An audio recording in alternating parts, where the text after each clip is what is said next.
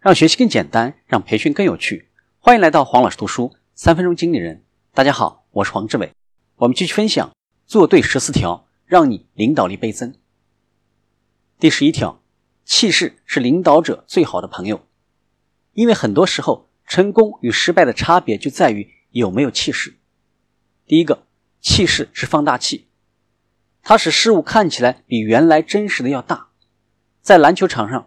当对方连续得分，气势越来越强大的时候，优秀的教练会立刻叫停，因为他们知道，如果任凭对手的气势发展下去，自己的球队必定凶多吉少。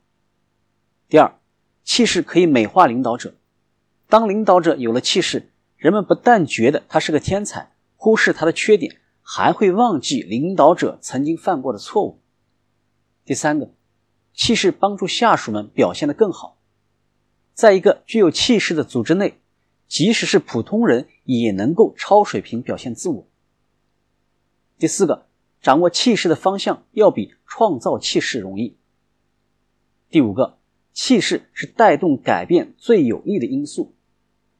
第六个，创造气势是领导者的责任，只有领导者才能够创造出气势，追随者只是追随着这些气势，而气势一旦产生出来。行政人员就能够让气势持续发展壮大。第七个，气势从领导者自身产生，它可能从领导者的目标和热情开始，也可能从他们的能力开始。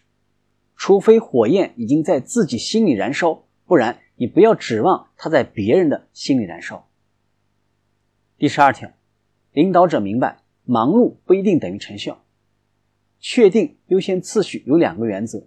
一个是帕累托法则，也就是八零二零法则，在所有的活动当中，只要集中注意最重要的那百分之二十，你就能够获得你付出努力百分之八十的回报。另一个是三 R 法则，第一个，什么是你必须做的分内之事？你的优先次序必须要以非得你亲自去做不可的事情为主。第二个，什么能够带来最大的收益？